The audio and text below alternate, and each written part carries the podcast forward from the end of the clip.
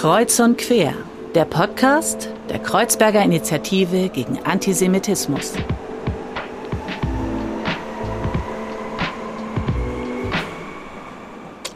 Was hat Bremen eigentlich mehr zu bieten als die Stadtmusikanten und den SV Werder? Was bedeutet eigentlich antisemitismuskritische Bildungsarbeit? Und welches dramatische Ereignis verbirgt sich hinter dem Namen Lieditzer-Haus? All diesen und weiteren Fragen wollen wir heute auf den Grund gehen und damit hallo und herzlich willkommen zu einer neuen Folge von Kreuz und Quer. Mein Name ist Falle und ich darf euch auch heute wieder durch das Gespräch begleiten und ich freue mich sehr, denn ich äh, darf einen Kollegen begrüßen, den ich seit einem Jahr kenne und immer in kleinen digitalen Fenstern sehe und heute auch wieder digital sozusagen er mir zugeschaltet ist und zwar mit dabei im Gespräch heute ist Arne Jahns. Arne Jahns ist Bildungsreferent im Lieditzer Haus und hat den Arbeitsschwerpunkt im Modellprojekt Agriba. Arne, hallo, herzlich willkommen. Ja, hallo Fadel. Vielen herzlichen Dank für die Einladung zu eurem Podcast. Wie geht's dir denn? Mir geht's heute ganz gut. Ähm, allerdings merke ich, dass sich so ein bisschen die Erkältung anschleicht und ähm, ich soll an dieser Stelle auch ganz liebe Grüße von meiner Kollegin Lea ausrichten an euch alle.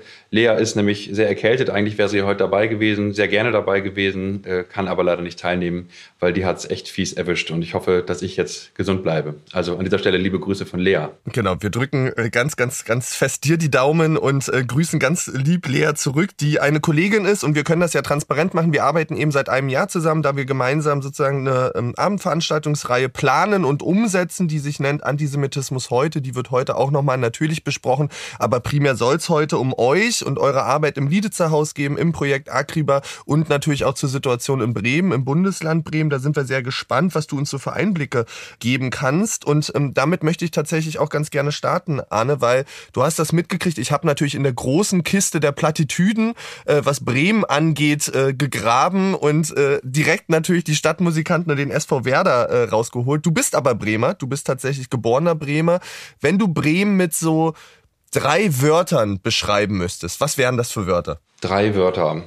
Bremen ist klein, Bremen ist gleichzeitig sehr groß und liebenswürdig. Schön, klein, groß und liebenswürdig. Ähm, das werden wir nachher nochmal vertiefen und ein bisschen genauer natürlich auf die Situation in Bremen eingehen. Aber wir sind natürlich ein traditionsbewusster Podcast und ähm, unsere Gäste und unsere ZuhörerInnen warten natürlich immer drauf. Wir haben eine kleine Tradition und zwar bringen eben unsere Gäste Rezepte mit, die sie vorstellen und die wir euch dann auf unseren Social Media Plattformen hochladen, sodass ihr sie nachkochen könnt. Und ich bin ganz gespannt, Arne, was du uns mitgebracht hast heute. Ja, ich habe, äh, um dieser Folge ein kleines bisschen Lokalkolorit zu verpassen, etwas ganz äh, Typisches aus dem Norden beziehungsweise Nordwesten rausgesucht, nämlich ein Rezept für Grünkohl. Mm. Die, ja, die Grünkohlsaison äh, ist gerade gestartet und hier in Bremen und umzu sind äh, sogenannte Kohltouren ganz was Populäres. Ja. Da machen die Leute Spaziergänge, treffen sich äh, gemeinsam, machen einen Spaziergang zu einem Ausflugslokal äh, in der Region und essen dann gemeinsam Kohl. Und ich sagte ja gerade, dass die Grünkohlsaison gerade begonnen hat. Das ist hier etwas ja sehr traditionelles, sage ich mal. Ja. Die meisten sagen, man darf den äh, Kohl erst nach dem ersten Frost essen, denn nach dem ersten Frost erhält der Kohl, ich sag mal so, seinen, seinen süßlichen Geschmack. Vorher mhm. ist er mhm. noch etwas bitter. Ähm, es gibt aber auch Leute, die sagen, vor dem Buß- und B-Tag darf man in Bremen auf keinen Fall Kohl essen. Das ist so der Stichtag und da halten sich auch die meisten traditionell äh, dran. Ja. ja. Ähm, diese Kohlfahrten, das hat ja was ganz Besonderes. Also ich bin tatsächlich mal auf sowas eingeladen worden. Ich habe leider nie dran teilgenommen, auch in Bremen von einem Professor, wo ich dann mitgekriegt habe, dass durchaus auch mit diesen Fahrten oder diesen Spaziergängen, ich sag mal, das ein oder andere Schluck aus einer eher hochprozentigen Flasche äh, äh genutzt wird. Ist das, äh, kennst du das auch? Ja, manche Gruppen machen das, oder ich würde sagen, sogar die meisten Gruppen machen das, die ähm, verbinden das dann auch damit, äh, genau, das ein oder andere Getränk auf dem Weg zu, zu nehmen und dann danach den äh, Kohl zu essen. Ja, das ist eigentlich so üblich. Also man trifft hier tatsächlich im Winter, in der Winterzeit, so über drei, vier Monate. Wenn man am Wochenende unterwegs ist, äh, kann man eigentlich nicht vor die Tür gehen, um nicht, äh, ohne nicht mhm. irgendeine Gruppe an Leuten zu treffen, die auf Kultur sind. Ja.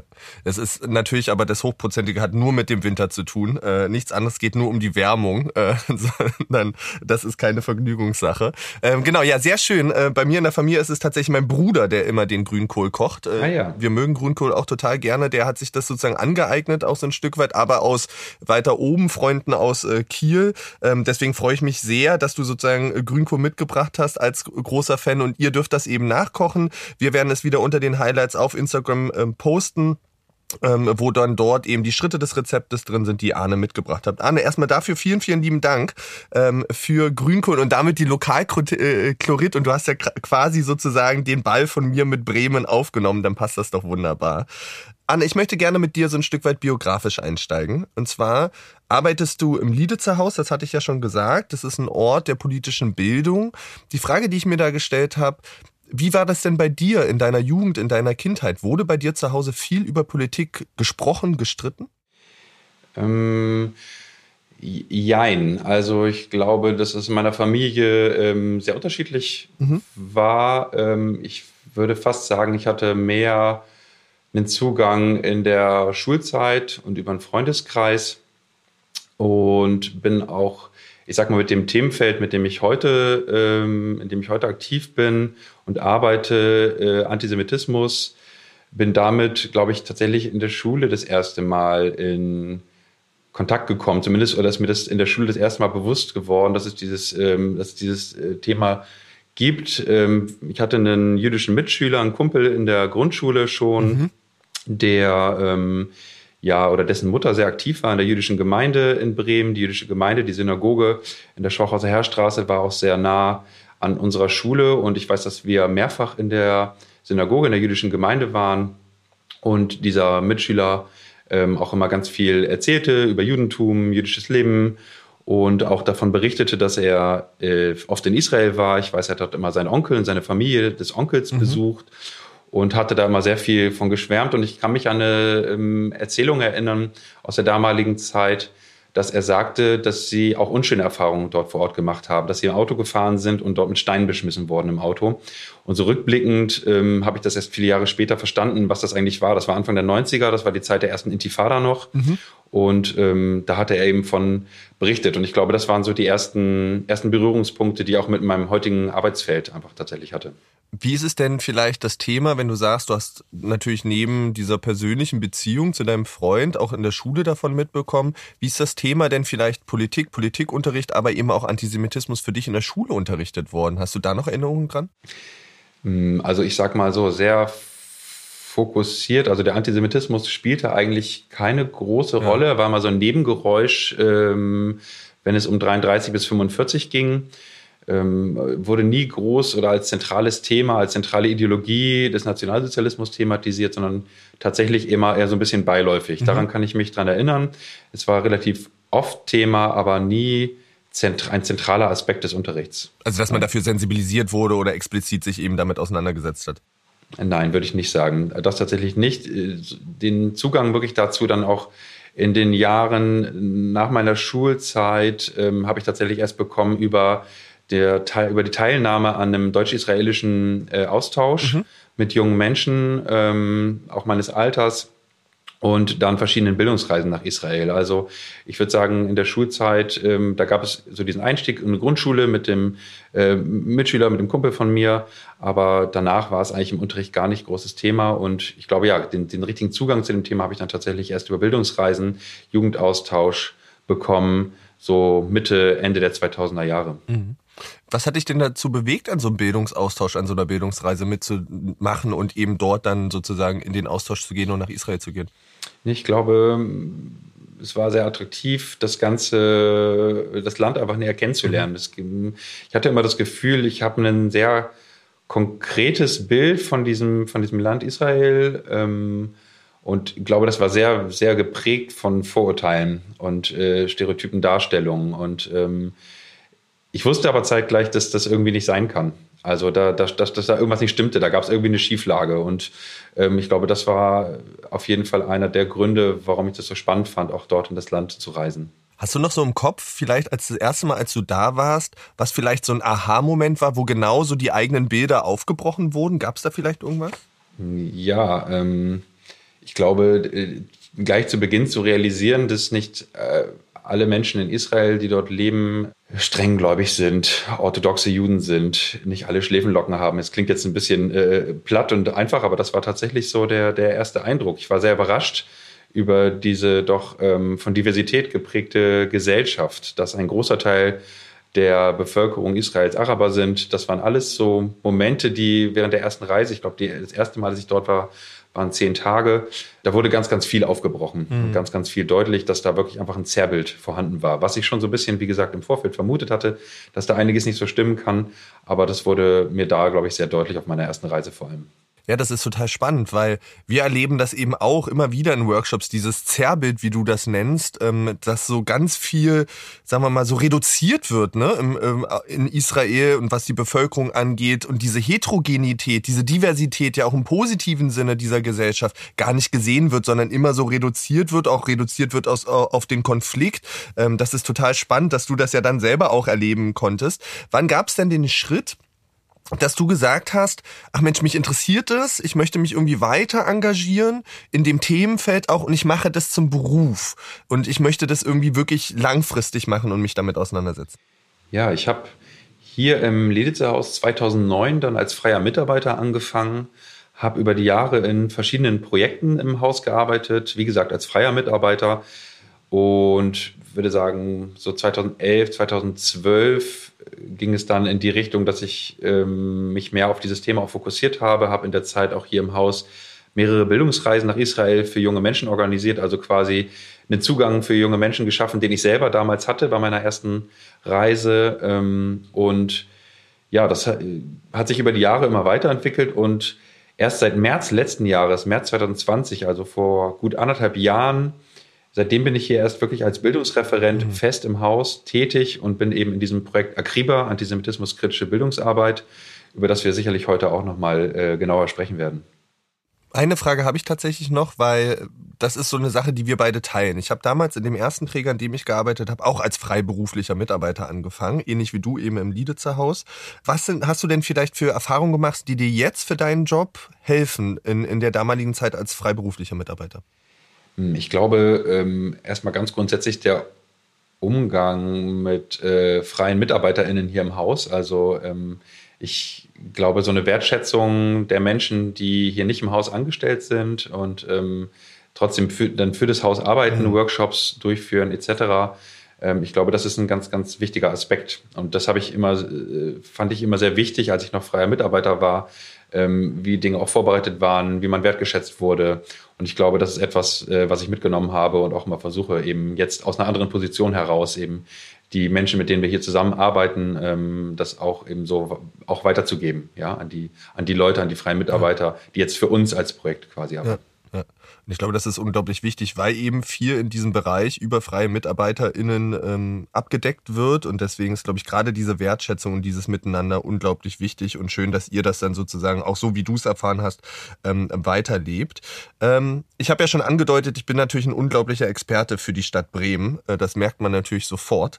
Ähm, aber vielleicht lass uns mal deine drei Wörter äh, klein, groß und liebevoll ähm, etwas vertiefen. Ähm, für, auch für die Menschen, die Bremen als Stadt vielleicht gar nicht kennen. Was macht vielleicht Bremen aus für dich? Ähm, und was ist vielleicht so ein bisschen Besonderheiten, aber auch Problemstellung der Stadt Bremen und des Bundeslandes Bremen? Aus deiner Sicht. Ja, also erstmal ganz grundsätzlich, Bremen ist eine, ja, ist eine Großstadt. Äh, fast 600.000 Menschen leben hier. Ähm, da trifft auch das Wort groß vielleicht ganz gut in meiner ersten das Beschreibung. Ist groß. Ja, ja, klar. Ja, und trotzdem wirkt Bremen sehr, sehr klein. Das hat sicherlich auch was damit zu tun, dass Bremen an der Weser liegt, an einem Fluss und sich ähm, ja städtebaulich äh, so entwickelt hat, dass es sich an dem Fluss entlang zieht. Also mhm. Bremen ist sehr weit gestreckt, wenn man vom Nordwesten bis in den Südosten fährt, dann ähm, hat man eine Luftlinie von 40 Kilometern. Das ist eine ganz schön weite Krass, Strecke. Okay, wow. Ähm, und dadurch wirkt Bremen oder der Stadtkern sehr, sehr klein. Und äh, dann, genau, da haben wir auch das Wort klein drin. Ja? Also Bremen ist sowohl groß als auch klein.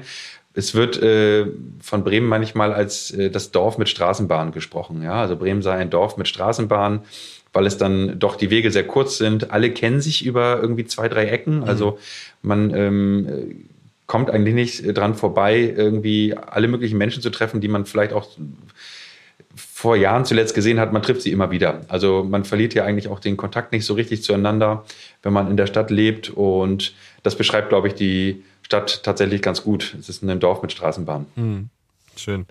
Ähm, Nichtsdestotrotz ist Bremen natürlich auch eine Stadt, die von Diversität geprägt ist, ähm, die durchaus eben auch Herausforderungen hat und aber auch eben, sage ich mal, Themen hat, die die Stadt auch ein Stück weit bewegt. Und ähm, ihr als Lieditzer Haus seid dort natürlich eine Einrichtung oder eine Bildungsstätte, die ähm, ganz wichtig ist, ähm, die ganz viele Angebote eben macht. Wofür ist denn vielleicht das Lieditzer Haus zuständig und was ist so ein bisschen der Auftrag auch des Lieditzer Haus?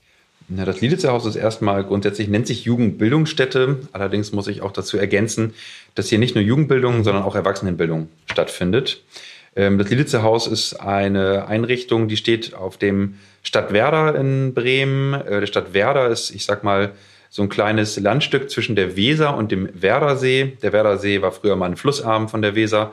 Und genau da in der Mitte gibt es ein Naherholungsgebiet auf diesem Landstrich quasi und dort steht auch das Lieditzer Haus. Das ist ganz schön gelegen. Das bietet eben auch Gruppen, die hierher kommen, die Möglichkeit, ganz in Ruhe ähm, zu arbeiten, mhm. äh, miteinander Zeit zu verbringen, an, an vielleicht auch äh, komplexen Themen, schwierigen Themen zu arbeiten. Und das ist eigentlich das, was wir auch hier ähm, im Haus machen. Also das Ziel des Liedzer Hauses ist, könnte man sagen, eine, ja, eine solidarische, gerechte und vielfältige Gesellschaft eben einfach zu fördern. Ja, und das äh, mit verschiedenen Bildungsangeboten, die es hier gibt. Wir haben mehrere Schwerpunkte im Haus, nämlich mhm. einmal so die historisch-politische Bildung, dann gibt es die rassismische, rassismuskritische ähm, Bildungsarbeit, internationale Jugendarbeit ist ein weiterer Schwerpunkt. Wir haben den Bereich Medienpädagogik mit dem Servicebüro und dem Modellprojekt Future Fabric, die das abdecken. Dann ist die Beratung für Betroffene rechter, rassistischer und antisemitischer Gewalt, Soliport, auch in Trägerschaft des Hauses. Die mobile Beratung des Landes Bremen gegen Rechtsextremismus ist ebenfalls hier sowie die Fachstelle RUF. RUF, das steht für Rechtsextremismus und Familie, mhm. gibt es seit zehn Jahren. Die ist auch hier im Haus in Trägerschaft. Und wie du vielleicht weißt, ist RUF auch Teil des Kompetenznetzwerks Rechtsextremismus vom Bundesprogramm Demokratie leben. Das ist quasi das Pendant zum Kompetenznetzwerk Antisemitismus, von dem ihr ja auch ein Teil seid. Genau, genau. Also quasi unsere Kolleginnen und Kollegen. Ähm, du hast schon ganz viel aufgezählt an Projekten. Das ist ja unglaublich wahnsinnig, was da alles passiert im Prinzip im Lieditzer Haus. Es ist ja eine ganz krasse Bandbreite von medienpädagogischen Angeboten zu historisch-politischen Bildungsangeboten. Ähm, da kam mir so ein bisschen die Frage in der Vorbereitung, was ist denn vielleicht der verbindende Link zwischen all den Projekten, die ihr dort macht? Ja, ich glaube, wenn man diesen, diese Verbindung zwischen all den Projekten ähm, schaffen möchte, müsste man so ein bisschen auf die Geschichte von Lidice schauen, ja. tatsächlich. Warum das Haus einfach auch Lidice Haus heißt. Also, ähm, vielleicht ist es manchen auch diese Geschichte bekannt von Lidice. Den Namen hat man vielleicht schon öfter gehört. Aber äh, um das vielleicht einmal kurz äh, nachzuskizzieren, ähm, warum das Haus den Namen bekommen hat. 1942 gab es in Prag ein erfolgreiches Attentat durch eine Widerstandsgruppe auf Reinhard Heydrich. Heydrich, ähm, der war damals bei der SS und war Leiter des Reichssicherheitshauptamts und sogenannter stellvertretender Reichsprotektor von Böhmen und Mähren. Und um Heydrich vielleicht ein bisschen mehr zu beschreiben, der war eine der zentralen Figuren des NS-Apparats und zentraler Akteur und entscheidender Organisator der Shoah. Also zum Beispiel die Wannsee-Konferenz fand unter seinem Vorsitz statt, ähm, auf der dann die bereits zu diesem Zeitpunkt ja auch schon stattfindende Judenvernichtung nochmal detaillierter geplant mhm. und koordiniert wurde. Und das Attentat auf Heydrich war erfolgreich und ähm, der verstarb wenige Tage nach dem Attentat. Und daraufhin wurde Lidice, ein kleines Dorf, circa 20 Kilometer ungefähr nordwestlich von Prag, mit damals 500 BewohnerInnen, ähm, wurde kurze Zeit später als willkürliche Vergeltungsmaßnahme zerstört. Und ein großer Teil der Bevölkerung wurde eben während der Zerstörung und des Massakers von Lidice erschossen oder wenig später eben deportiert und im Konzentrationslager ermordet. Es gab äh, damals nur sehr wenige überlebende Frauen und noch weniger überlebende Kinder. Manche von diesen Frauen und Kindern sind Ende der 40er Jahre dann zurückgekehrt in das neu gegründete Lidice. Das Lidice wurde wirklich nochmal neu aufgebaut, nicht an dem alten Ort, mhm. sondern wenige hundert Meter entfernt, oberhalb auf, äh, des alten Dorfes auf einem Hügel, ähm, wurde es neu errichtet und eben manche der Überlebenden sind damals zurückgekehrt. Heute, wenn man dort ist, ähm, kann man sich diesen alten, zerstörten Ort quasi anschauen. Dort gibt es eine Gedenkstätte, so ein Dokumentationszentrum. Und zwischen dem alten, zerstörten Dorf und dem, dem neuen Dorf Lidice gibt es eben eine Verbindung, einen Rosengarten, der in den 50er Jahren ähm, aufgebaut wurde und quasi das alte Lidice und das neue Lidice verbindet. Also ich würde allen, die vielleicht in Prag sind und einen Tag Zeit haben, auch immer empfehlen, äh, dort mal hinzufahren und sich mit der Geschichte Lidices äh, zu beschäftigen. Mhm. Ja, jetzt ist natürlich die Frage, was hat das für eine Verbindung zu Bremen und auch eine Verbindung zum Lidice Haus? Warum ja. heißt das Haus Lidice Haus? Ende der 70er, 1979, hat ein Bremer Pastor, Ernst Uhl heißt der, den ich kürzlich auch äh, kennenlernen durfte tatsächlich. Ähm, ich war mit ihm in Lidice. Na krass, okay. Und der hat damals eine Verbindung nach Lidice aufgebaut und hat diese Verbindung dann auch intensiviert, hat diese ähm, Kontakte äh, aufgebaut. Und in den 80ern, wenige Jahre danach, ist dann in Bremen die sogenannte Lidice-Initiative entstanden. Und diese Lidice-Initiative hat auf Austauschbegegnungen zwischen Bremen und Lidice gesetzt, hat äh, äh Erinnerungs- und Bildungsarbeit äh, ermöglicht und wiederum aus dieser Lidice-Initiative von dem Ernst Uhl und der Gruppe darum herum ist dann 1987 das Lidice Haus entstanden, eine Jugendbildungsstätte.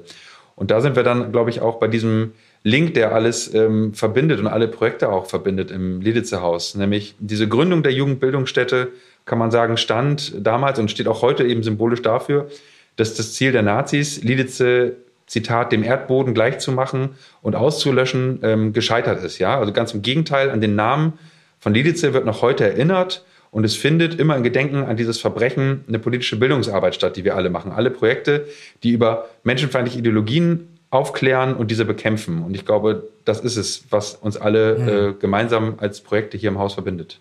Und das eben genau diesen Ansatz aus verschiedener Sichtweise oder mit verschiedenen Facetten eben zu bespielen oder daran zu arbeiten, ähm, ist, glaube ich, euch ja eben dann ein Anliegen, um eben auch verschiedene Zielgruppen zu erreichen. Und was ich eben besonders eindrücklich fand, das möchte ich nur ergänzen zu dieser Geschichte rund um die Liedice. Ihr habt auf eurer Webseite stehen, mit unserem Namen setzen wir ein Zeichen. Liedice ist ein Mahnmal und Erinnerung an die Verbrechen der faschistischen Herrschaft. Äh, finde, das trifft es irgendwie ganz gut und ähm, macht das, finde ich, auch nochmal ähm, sehr eindrücklich. Ich möchte aber nochmal zurück vielleicht zu dem Pastor, weil du das gerade erwähnt hast. Hat er dir denn erzählt, als ihr gemeinsam dort war, was denn sein Beweggrund war, dort Kontakt aufzunehmen und ähm, sich dort zu engagieren?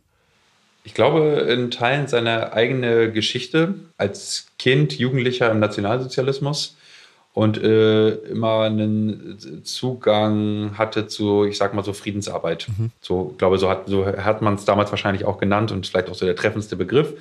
Und ja, er hat tatsächlich jetzt nochmal, ähm, er ist fast 90 Jahre alt ähm, und hat nochmal eine Reise organisiert, an der ich jetzt teilnehmen durfte und hat auch so ein bisschen dafür gesorgt, dass die Kontakte, die er dort vor Ort hat, auch nochmal an weitere Menschen in Bremen mhm. übergibt, dass diese, ich sag mal, das, was die Lilice-Initiative dann Ende der 70er, Anfang der 80er ähm, aufgebaut hat, dass das immer weitergeführt wird, jetzt auch durch uns, durch das Lilice-Haus und dass da eine enge Verbindung besteht. Ich hatte es gerade schon gesagt und du hast es ja auch angedeutet, dass dieser Name weiterleben soll, ähm, dass das ganz zentraler Teil ist, dass es eben mal mal und Erinnerung ist und gleichzeitig habt ihr ähm, noch so als Motto Erinnern für die Zukunft als Liederzer Haus, was ich ein sehr schönes Motto finde. Gleichzeitig erleben wir aber ja gerade eine Phase in unserer Gesellschaft, in der man das Gefühl hat, dass rechte Bewegungen, rechte Parteien erstarken, größer werden, die Zahl an antisemitischen Vorfällen wächst wieder. Wie passt das denn vielleicht zusammen? Oder ähm, wie seht ihr das denn? Spiegelt sich dann diese Idee von Malmann und Erinnerung und auch Erinnern für die Zukunft derzeit in Gesellschaft wieder? Oder müssen wir noch viel mehr Schritte gehen? Ich glaube, wir können nicht nur darin verharren, zu mahnen und irgendwie in die Vergangenheit zu schauen, ähm, ich glaube, dieses Motto Erinnern für die Zukunft äh, trifft es ganz gut. Ich glaube, wir müssen uns auf die Gegenwart konzentrieren ähm, und natürlich dabei auch zurückblicken. Das ist auch wichtig, ohne Frage. Aber ich glaube, wenn man nur in der Vergangenheit hart ähm, und auch bestimmte ähm, Dinge wie zum Beispiel den Antisemitismus fälschlicherweise als etwas Vergangenes ähm, definiert, als ein, ein Problem, ein Phänomen der Vergangenheit, dann ähm, kann das nicht gelingen, ähm, äh, gute Arbeit, gute Bildungsarbeit zu machen. Also das ist, glaube ich, wichtig, äh, diesen Gegenwartsbezug, wie gesagt, beim Antisemitismus ist es, glaube ich, nochmal etwas sehr Spezielles, ähm, den immer zu haben und nicht nur in der Vergangenheit äh, zu harren und ähm, darauf zu schauen. Und einer der Ansätze oder eine der Herangehensweisen des Lieditzer Haus war dann eben 2020 euer Modellprojekt, ähm, Agripa, Antisemitismus kritische Bildungsarbeit ins Leben zu rufen und damit sozusagen einzufügen in dieses äh, ich sage jetzt mal ein neudeutsches Wort, Portfolio vieler Projekte, äh, die ihr macht. Wenn du vielleicht nochmal zurückdenkst an 2020, als ihr gestartet seid, was war denn euer Ziel mit dem Projekt, das ihr gerne eben erreichen wolltet? Mm, unser Ziel ist es vor allem, Menschen zu sensibilisieren und eine antisemitismuskritische Haltung zu fördern. Also bei jungen Menschen, Jugendlichen, jungen Erwachsenen, aber auch bei Fachkräften, Multiplikatorinnen, ne, also Lehrkräfte etc. Ähm, eine ganz große Bandbreite eben an Zielgruppen. Vielleicht muss man ganz grundsätzlich einmal sagen, Akriba ist eben ein sogenanntes Modellprojekt. Mhm. Äh, ich denke, nicht alle werden dieses, äh, werden das kennen, was Modellprojekte sind die, die zuhören. Modellprojekte werden über einen gewissen Zeitraum eben vom Bundesprogramm Demokratie Leben gefördert. Also die nächste Förderphase läuft quasi oder die aktuelle läuft bis Ende 2024. Äh, Und in der Zeit haben wir die Möglichkeit, verschiedene Konzepte, Ansätze etc. auszuprobieren als Modellprojekt und danach hört die Förderung aber auf und wir müssen schauen, wie wir das umsetzen danach im, in, der, in, der, Folgezeit. Das ist quasi das Konzept der Modellprojekte und wir sind eines davon von bundesweiten, von den vielen bundesweiten Modellprojekten im Bereich Antisemitismus und ähm, ja, wie ich schon sagte, eben unsere Zielgruppen sind eben vor allem junge Menschen, aber auch Multiplikatorinnen und wir setzen darauf, dass wir vor allem zielgruppenspezifische Angebote mhm. schaffen. Das sind, können dann Workshops sein, mehrteilige Fortbildungen sein, aber eben auch ähm, Abendveranstaltungen, Fachtage, wie zuletzt zum Beispiel ähm, wir im Oktober einen großen Fachtag hatten zum Thema Antisemitismus, Bildung und Schule. Äh, aber auch Bildungsreisen fallen darunter, womit wir ja auch schon in den äh, letzten Jahren sehr gute Erfahrungen gemacht haben. Mhm. Bei der Entwicklung dieser Bildungsangebote versuchen wir, ich gerade viel das Wort zielgruppenspezifisch, ja versuchen wir eben an ja, Interessenslagen von jungen Menschen vor allem anzuknüpfen. Also indem wir Zugänge schaffen äh, zu Lebenswelten von jungen Menschen und die mit diesem Themenfeld Antisemitismus, Antisemitismuskritik eben verknüpfen. Mhm. Ähm, da würde ich gerne äh, gleich nochmal mit dir reingehen, was das auch bedeutet und was das auch in der Umsetzung bedeutet und welche Chancen und Herausforderungen da eben vielleicht drin liegen. Aber nochmal vielleicht zurück zu 2020. Gab es denn einen besonderen Anlass, einen besonderen Grund vielleicht zu sagen im Lieditzer Haus, wir wollen uns jetzt nochmal ganz fokussiert diesem Thema Antisemitismus ähm, widmen? Oder vielleicht auch anders gefragt, hat denn Bremen vielleicht auch nochmal spezielle Herausforderungen, was irgendwie Thema Antisemitismus angeht, die ihr eben gerne begegnen wolltet? Mm, ich würde sagen, das wäre vielleicht falsch zu sagen, wenn wir äh, jetzt damit eine Lehrstelle besetzt haben. Mhm. Das ist, glaube ich, nicht richtig. Es gab und gibt verschiedene Projekte, Initiativen, Gruppen in Bremen, die sich diesem Thema widmen. Aber bei uns im Haus war es ähm, insofern noch eine Lehrstelle, dass es kein Projekt gab, was dauerhaft in diesem Thema arbeitete, sondern es war immer sehr eher so projektbezogen. Ähm, und nicht wirklich über einen längeren Zeitraum. Und das wollten wir einfach mit diesem Projekt schaffen, auch dieses ähm, Projekt auch im Lieditzer Haus in Bremen zu etablieren, um intensiver in dem Themenfeld einfach auch arbeiten zu können und nicht immer wieder, ähm, ich sag mal, abhängig zu sein von neuen Fördertöpfen und wieder Anträge zu stellen mhm. und wieder Anträge zu stellen. Und das ist ja auch etwas, was, ähm, ich sag mal, dann sehr herausfordernd ist, wenn ein großer Teil der Arbeit nur damit äh, sich beschäftigt, ähm, Anträge zu schreiben und ja. Nachweise zu schreiben.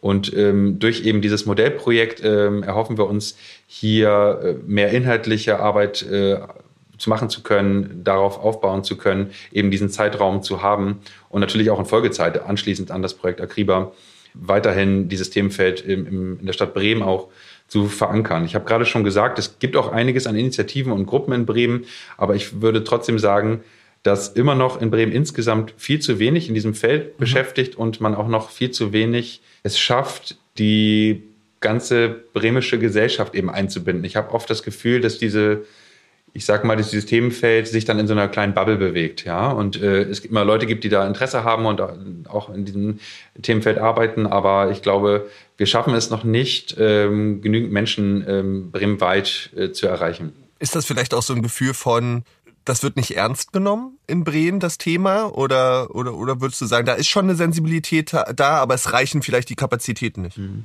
Ich würde schon sagen, es hat sich in den letzten Jahren etwas getan. Also es gibt mittlerweile auch das Forum zur Förderung jüdischen Lebens in Bremen, ähm, das äh, sich zusammensetzt aus verschiedensten PolitikerInnen, äh, jüdische Gemeinden etc. in, in Bremen ähm, die zusammenkommen. Es gibt äh, keinen Antisemitismusbeauftragten, Beauftragte äh, in Bremen. Es gibt eben dieses Forum, das ist so eine Sonderform, würde ich sagen.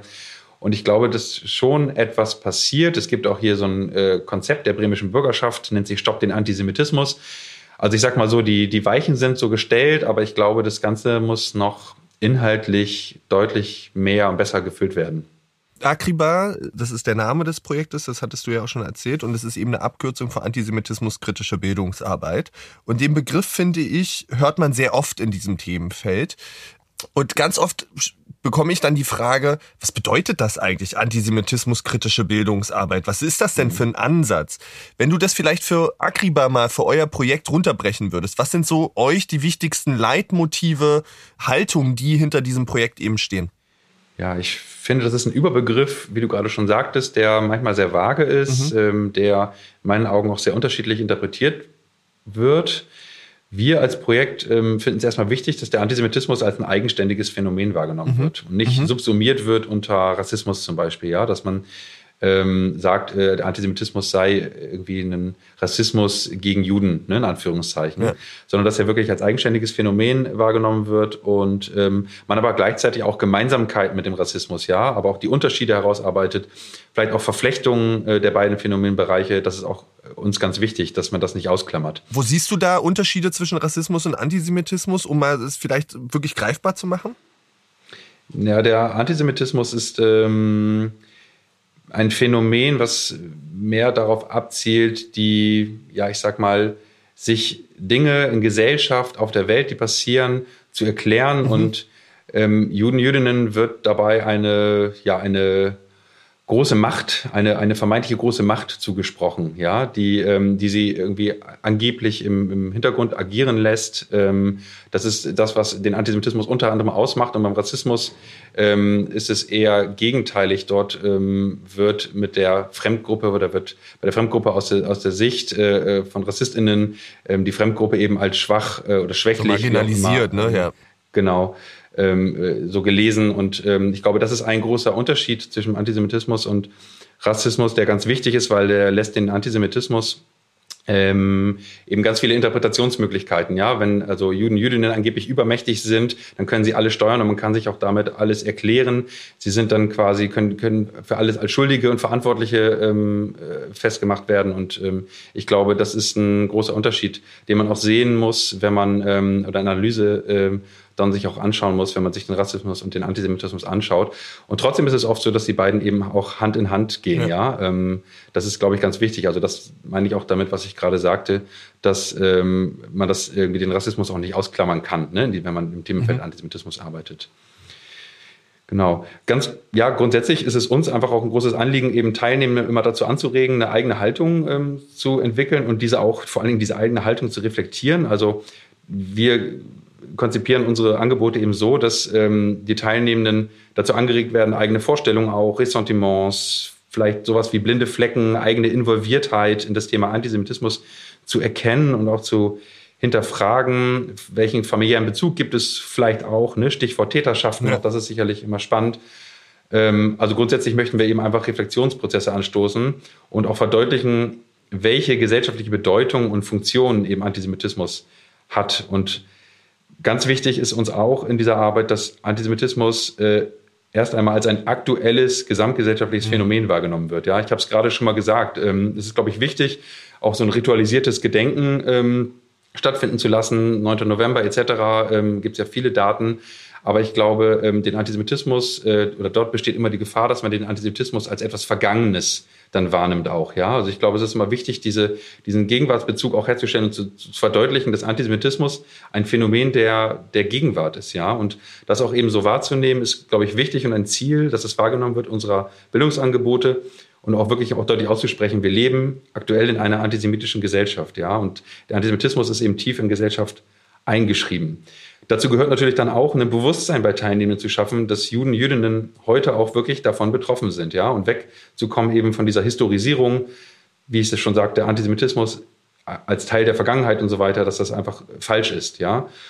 Gleichzeitig ist es immer eine Herausforderung, finde ich, ähm, und ein schmaler Grad, so ein empathisches Bewusstsein bei nicht-jüdischen Menschen zu schaffen und dann gleichzeitig Jüdinnen und Juden nicht in so eine, ich sag mal, Opferrolle zu drängen ja. und, und dieses Bild zu verfestigen. Das kennt ihr sicherlich auch aus eurer Bildungsarbeit, aus euren ähm, Angeboten.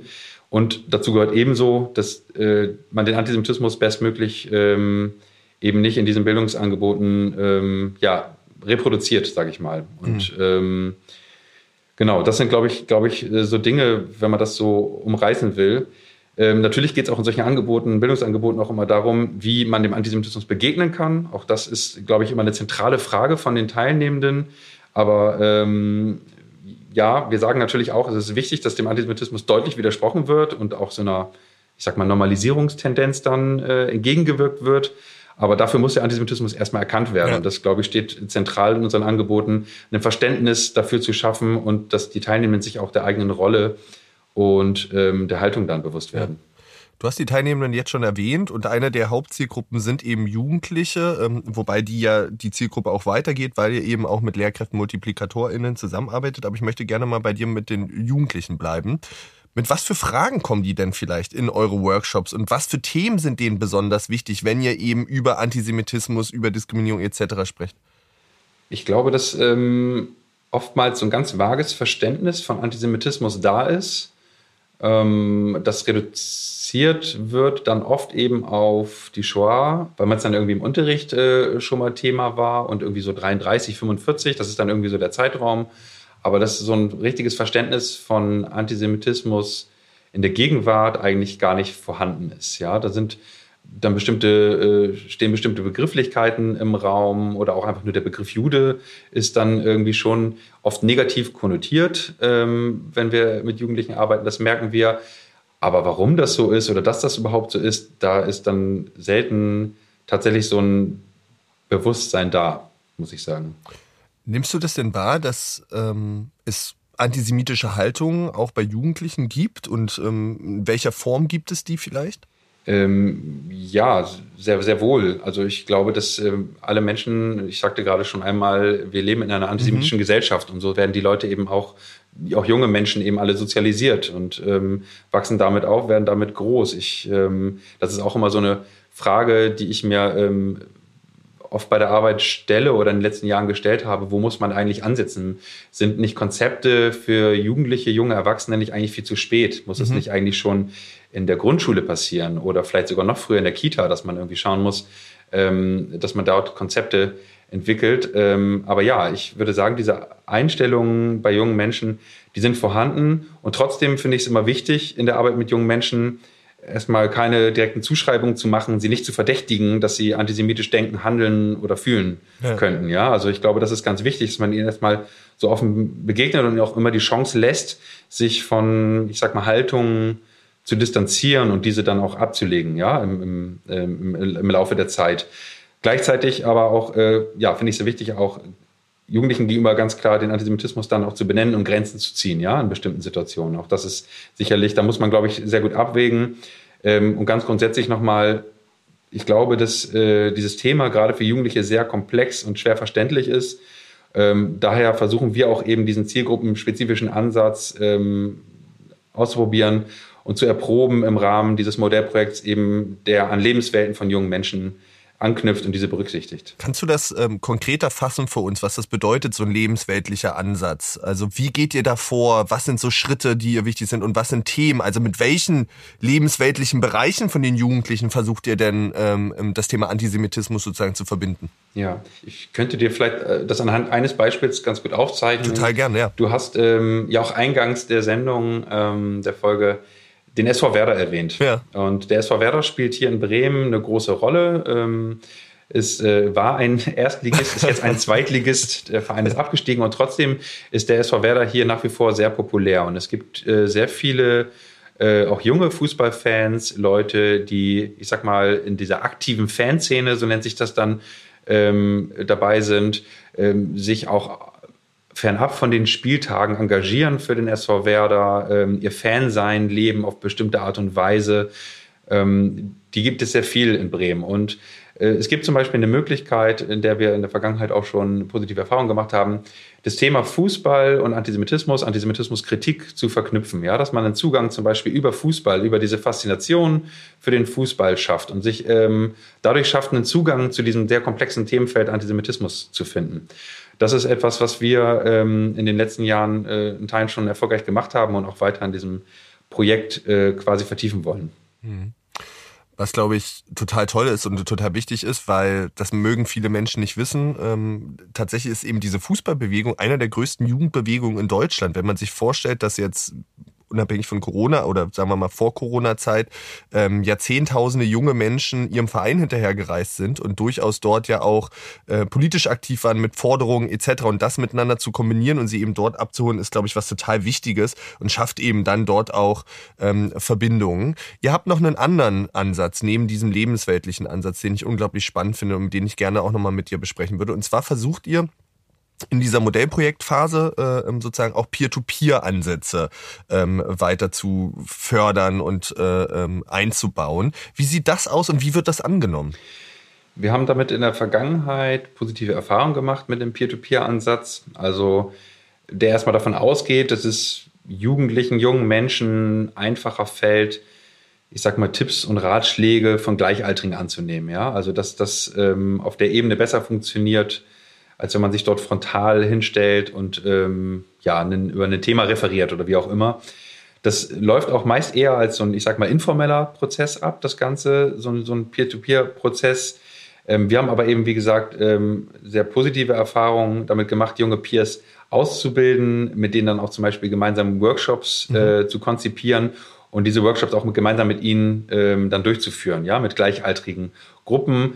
In Teilen auch so, dass diese Peers, die wir ausgebildet haben, dann über die Jahre dann auch angefangen haben, selber äh, äh, Workshops ähm, ja selbstständig, sage ich mal, durchzuführen, auch älter geworden sind natürlich und auch in Teilen ähm, hier im Haus dann auch als MitarbeiterInnen gelandet sind. Ne? Also wie gesagt, da sind sehr positive Erfahrungen. Grundsätzlich ist es ein sehr kleinschrittiger Prozess, diese Peers auszubilden, ähm, auch weil das natürlich mit einer großen Verantwortung verbunden Total, ist, sowohl ja. für die Peers natürlich, ne, die dann vor weitere Gruppen vielleicht auch treten bei einem Workshop, ähm, aber auch natürlich ähm, eine Verantwortung gegenüber diesen Gruppen, ähm, die dann teilnehmen an solchen Workshops. Ne? Also ich glaube, das ist ein sehr kleinschrittiger, langwieriger Prozess und diese Peers, die Gruppen, Einzelpersonen müssen lange begleitet werden, damit sie auch Sicherheit erlangen, mit solch einem komplexen Thema wie Antisemitismus dann auch umgehen zu können ich glaube, das ist sozusagen ein Ansatz, der ja auch Nachhaltigkeit schafft, ne? weil man es eben schafft, sozusagen in der Lebenswelt ja auch zu verankern, eben und dort sozusagen noch den Bonus hat, neben ähm, den TeilnehmerInnen, die eben an diesen Workshops sozusagen teilnehmen, eben diesen Multiplikationseffekt ähm, erzielt, indem man Leute ausbildet, die dann möglicherweise ja weiter im Themenfeld oder in weiteren anderen Themenfeldern unterwegs sind, was was total Tolles ist, weil ich glaube, wir brauchen einfach sozusagen Nachwuchs auch in unseren Bereichen, die sich weiter für diese Themen einsetzen. Ähm, du hattest noch ein anderes Thema ganz kurz gestriffen, ähm, als wir über die Ansätze von euch gesprochen haben, und zwar die jüdischen Perspektiven und ähm, jüdisches Leben und dafür eben zu sensibilisieren. Bei euch steht das relativ klar sozusagen auch im Leitbild, im Leitmotiv von Akriba. Wie versucht ihr das einzubringen und welche Rolle spielen vielleicht auch jüdische Menschen genau darin, sozusagen diese jüdischen Perspektiven in eure Arbeit einzubringen?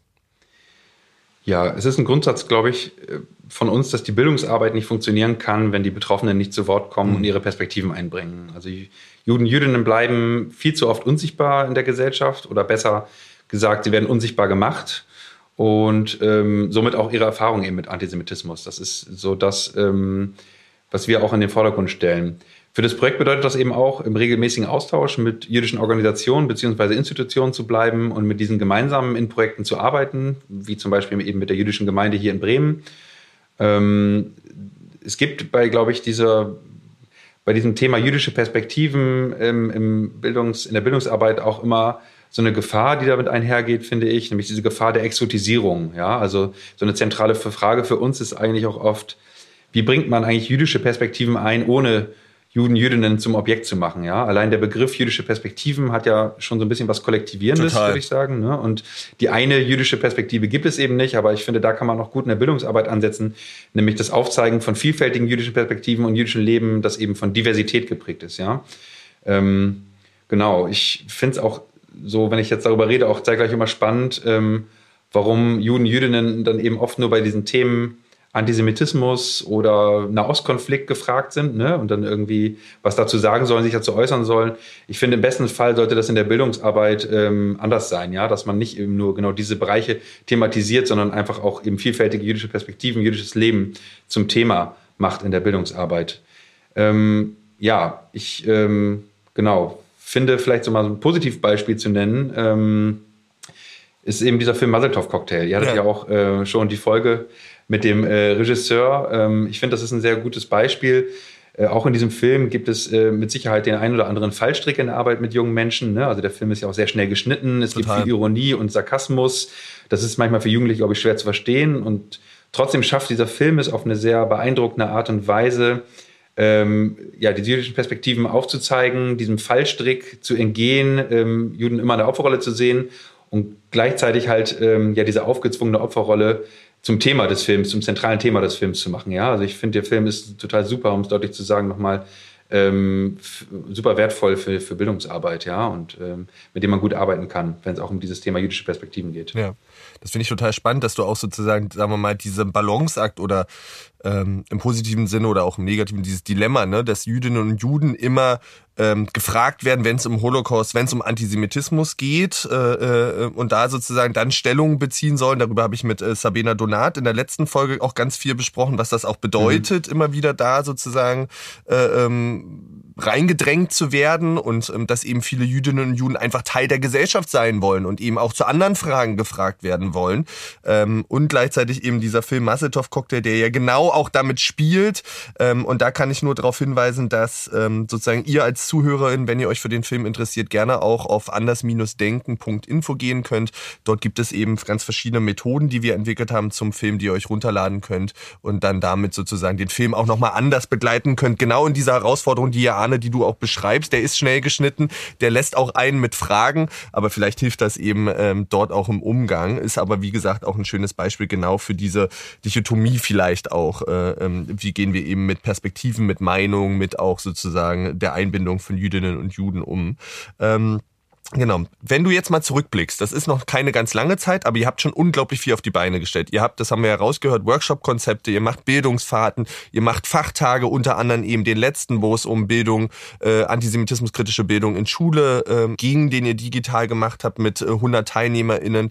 Wenn du mal so zurückblickst, was sind denn vielleicht so besondere Momente oder Momente, wo dir was hängen geblieben ist, wo du vielleicht auch selber in der Arbeit mal wieder einen Aha-Effekt hattest? Ich finde immer, diese ähm, besonderen Momente sind eigentlich die, wenn es ja Ergebnisse vielleicht messbar auch werden. Mhm. Also du, du weißt ja vielleicht selber, ne? Also so Bildungsprozesse sind immer sehr langwierige Prozesse. Ähm, wir versuchen eben hier als Projekt Angebote äh, zu konzipieren, die das bestmöglich anstoßen, so einen Prozess. Ähm, Genau, aber ja, so einzelne kleine Bildungsangebote wie Workshops zum Beispiel können auch sehr frustrierend sein, ne? also weil man dann wenig Zeit hat. Ja. Ähm, und wie ich gerade schon sagte, eben, dass die Ergebnisse schwer messbar sind. Und ich habe das Gefühl, wenn man über einen längeren Zeitraum mit Gruppen arbeitet und merkt, dort entsteht ein Prozess, entsteht eine ja. Dynamik, ähm, die in eine positive Richtung geht, dann finde ich, sind das so diese Momente, die, die sehr hängen bleiben und wo so ein, wo so ein sehr positives Gefühl dann auch hängen bleibt. Die sind, glaube ich, selten. Ich glaube, damit, äh, damit muss man äh, auskommen äh, oder beziehungsweise das aushalten können, dass, ähm, dass es oft nicht messbar ist. Aber ich glaube, wenn es dann so ist, dann ist es etwas sehr Positives, was auch tatsächlich hängen bleibt. Und das ist auch ähm, einer unserer Ansätze, ja, möglichst lange und langfristig zu versuchen, mit Gruppen zu arbeiten, um solche Prozesse auch bestmöglich anzustoßen. Ja. Ich glaube genau, also sowohl kurzfristige Sachen, also sagen wir mal einen Eintages-Workshop oder nur ein Stunden-Workshop hat was Positives, aber dem fehlt eben genau dieses Langfristige, dass du das selber auch miterleben kannst, wie sich vielleicht Einstellungen verändern, weil ein kurzer Workshop oder sagen wir mal ein Eintages-Workshop ist ja eher etwas, was zum Nachdenken anregt und was nachhalt, im Idealfall. Ähm, aber das kriegt vielleicht der, der das durchführt, was auch gar nicht so wichtig ist, äh, ähm, gar nicht mit, aber trotzdem passiert ja was. In den langfristigen, das finde ich immer schöne, erlebst du genau diesen Prozess. Und es gibt ganz oft diesen ein Moment, wo du merkst, krass, jetzt hat's irgendwie in dieser Gruppe Klick gemacht im Idealfall und der Prozess verändert sich auf einmal und das Miteinander verändert sich auf einmal. Es entsteht so eine Dynamik und auch Kreativität, die unglaublich toll ist äh, ähm, und die mich auch bis nach wie vor immer wieder begeistert. Das ist ein Magic Moment, äh, den man total mitnehmen kann und äh, der eben auch durchaus mal durch frustrierte äh, äh, Workshops, es geht läuft nicht immer alles perfekt äh, äh, ähm, durchhilft, wenn man sich eben an diese Momente erinnert. Das kann ich total teilen. Ähm, Arne, du hast schon das ja immer wieder anklingen lassen, ähm, dass für euch wichtig ist und dass das ja auch vielleicht ein Ziel von euch ist, mitzugeben, dass Antisemitismus ein gesamtgesellschaftliches Problem ist ähm, und eine Herausforderung ist und dass wir in einer antisemitischen, hast du gesagt, Gesellschaft leben.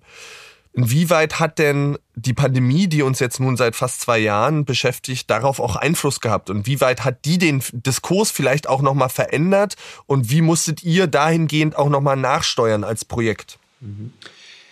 Ich finde, dass durch die Pandemie es einfach nur sichtbarer geworden ist. Ich mhm. glaube, dass diese Einstellungen äh, vorhanden sind und ich glaube, durch die Pandemie hat das Ganze nochmal angetriggert. Das Ganze wurde nochmal ähm, ja, bildhafter, sage ich mal, indem die Menschen auf die Straße gegangen sind, sich da antisemitischer Narrative bedient haben im Rahmen äh, dieser, äh, ich sag mal, Covid-19-Demonstrationen. Ähm, ähm, ich glaube, das hat auch ähm, vermehrt Einzug in unsere Arbeit dann erhalten. Also wir haben gemerkt, dass äh, deutlich mehr Anfragen kamen, genau zu diesem Thema Verschwörungsideologien, Antisemitismus.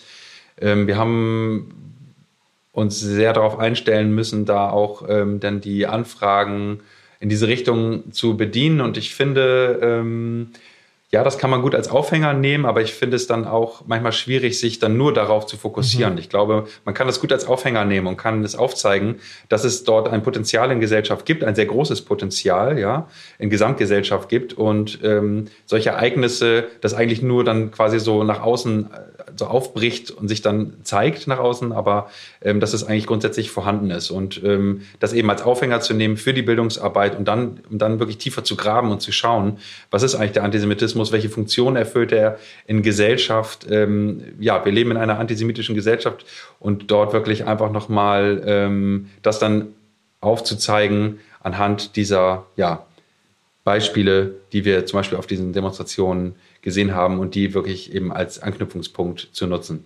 Ist das denn vielleicht auch eine Gefahr, die du wahrnimmst, dass wir im Diskurs ganz oft nur noch über die sogenannten QuerdenkerInnen sprechen, wenn es um Antisemitismus geht, weil das eben mit Corona das überlagene Thema ist und vielleicht andere Gruppen, von denen der Antisemitismus auch in unglaublich gewaltvoller Form, in, in, in Tötungsabsicht ausgeht, damit wieder so ein Stück weit aussparen?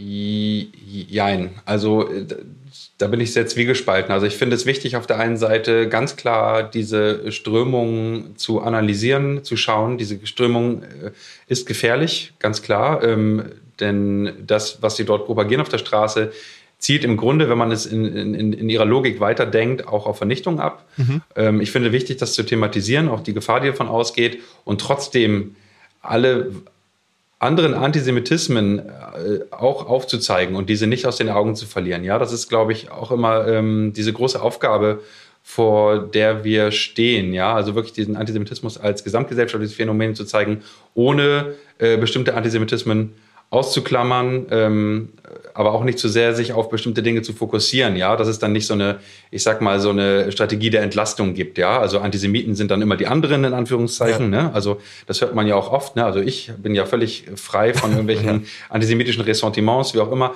Diese Gefahr besteht natürlich, wenn man sich nur auf so eine bestimmte Strömung konzentriert, auf bestimmte Milieus konzentriert, dass dort eben so eine ähm, ja, Strategie der Entlastung einfach ähm, sich bahnbricht und äh, so eine entlastende Wirkung das hat, ne? weil man hat ja selber mit Antisemitismus dann gar nichts zu tun. Hm.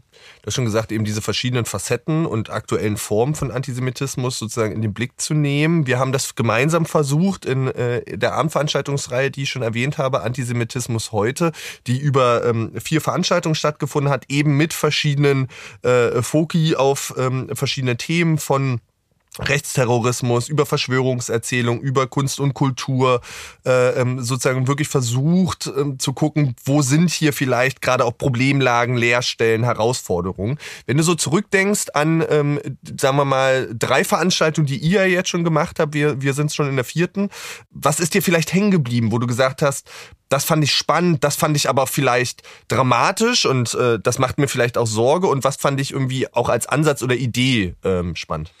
Ich glaube, was wirklich sehr hängen geblieben ist, ist, dass dieser Bereich Kunst und Kultur noch sehr unterbelichtet ist, ja, ja. und dass äh, man dort einfach merkt, da gibt es ein ganz großes Potenzial, viele antisemitische Ressentiments, ähm, Gruppen, dass es dann oft passiert das über so Umwegkommunikation, ich sag mal so Boykottbewegungen etc. Ich glaube, ähm, das ist etwas, wo noch viel zu wenig ja, der Fokus darauf gesetzt wird und das gerade erst so langsam passiert. Und deswegen fand ich es auch total wichtig, dass es dazu eine Veranstaltung gab. Also Antisemitismus in Kunst und Kultur. Ich merke einfach, dass in diesem ja, Kunstfeld einfach äh, eine ganze Menge Negatives passiert mhm. und das ähm, oft gar nicht gesehen wird, ne? weil das oft dann auch aus so einer Haltung heraus passiert, ah, die wollen ja eigentlich auch nur, nur Gutes schaffen und die meinen es ja eigentlich auch nur gut. Ne? Und das, äh, diese, ich sag mal, so Strömungen ähm, in, diesem, in diesem Feld ähm, ja manchmal einfach auch ja falsch falsch eingeschätzt werden, völlig falsch eingeschätzt Total. werden